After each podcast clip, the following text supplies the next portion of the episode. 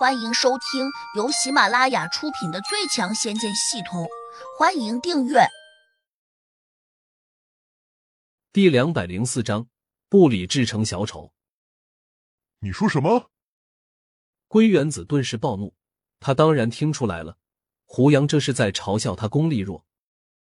对于他这样一个资格较老的修炼中人，最不高兴的就是被人轻视。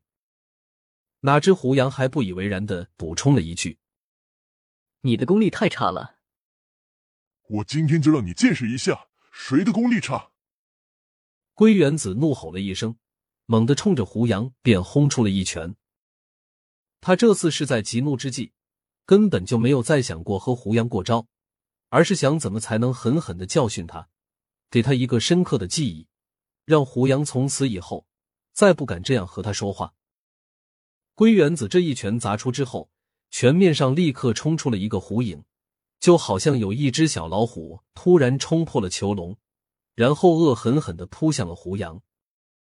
此时，山神笑得很开心，柳家三兄弟有些幸灾乐祸，均认为胡杨不敢在施展暗器的情况下，这下肯定会吃大亏。胡飞虽然看不清楚是怎么回事，但他心里却很紧张。只有张青山心里最为复杂。他既不希望归元子伤了胡杨，也不希望胡杨过多的打击归元子的脸面。虽然张青山听胡杨说他处于地灵六级，不过张青山总是不肯相信。毕竟胡杨太年轻了，哪怕从娘胎里面开始修炼，也最多只修炼了二十多年。区区二十多年就能修炼到地灵六级吗？哪怕天天泡进灵丹妙药里面。也不可能。就在众人各自胡思乱想着的时候，胡杨动了，他的速度很快，几乎在刹那间就拍出了一掌。他没有半点躲闪，也没有一步错位，就这样硬生生的挥掌挡向了龟元子凶狠的一拳。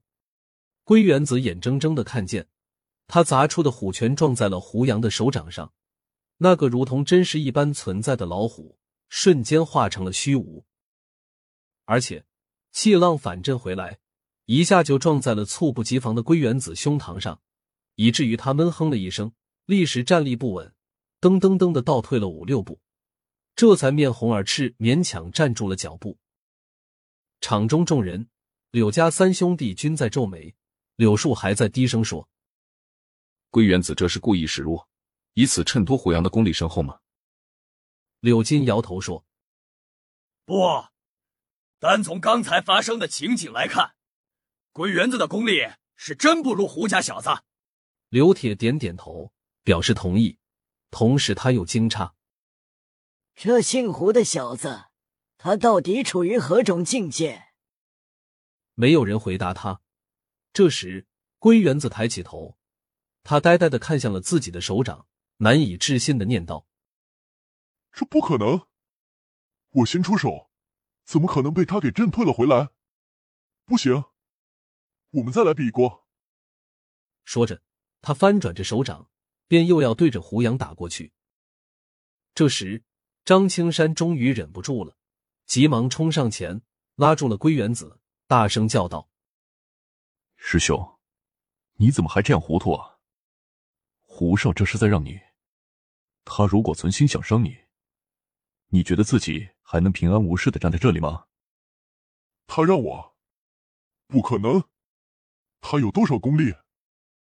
归元子依旧不肯服气的反驳道：“别人处于地灵六级，而你整整比他少了两级。你认为差距如此巨大，你还有机会胜得过他吗？”张青山耐心的解释道：“什么？他小小年纪，竟然修炼到地灵六级了？”这怎么可能？龟原子瞪大了眼睛，整个人都变得有些失神。师兄，你醒醒吧，这是事实。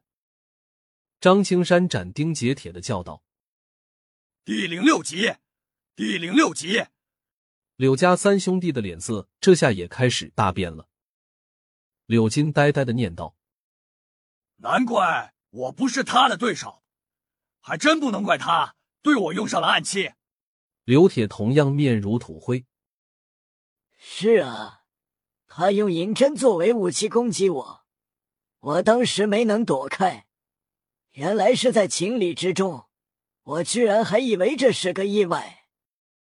胡杨收回手掌，双手背在身后，傲视着归元子问：“一招够了吧？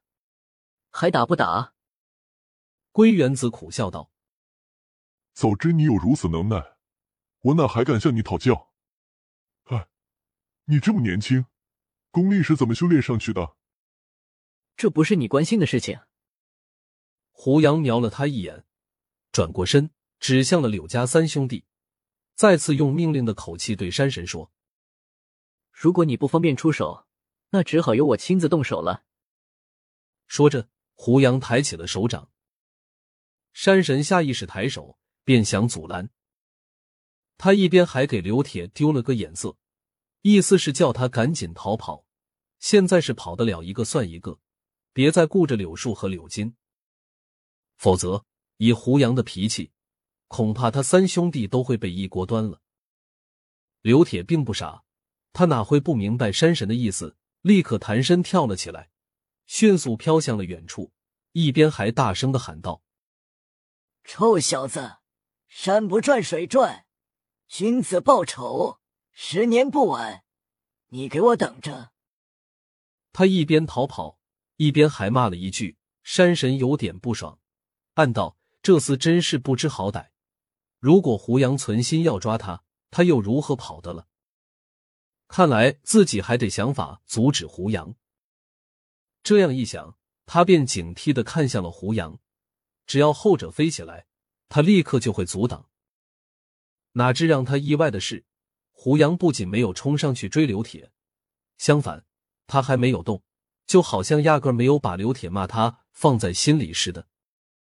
胆子不小，居然还敢骂我！胡杨摸了下自己，喃喃道：“这厮得罪加一等，等会儿抓回来，可就不是再废掉他的功力那么简单了，必须杀死。”哥，你说什么？他已经跑了。胡飞忙提醒说：“他跑不了。”柳金一听，马上叫了起来：“你以为拿我们当人质，我大哥就会回来送死吗？”你打错如意算盘了！我告诉你，他绝对不会回来的。柳树附和道：“等我大哥再回来时，一定会找到更加强大的帮手，那时你恐怕就吃不了兜着走了。姓胡的小子，我劝你最好识相点，不要和我们冤冤相报。我大哥会一辈子拉着你不放的。”本集已播讲完毕，请订阅专辑，下集精彩继续。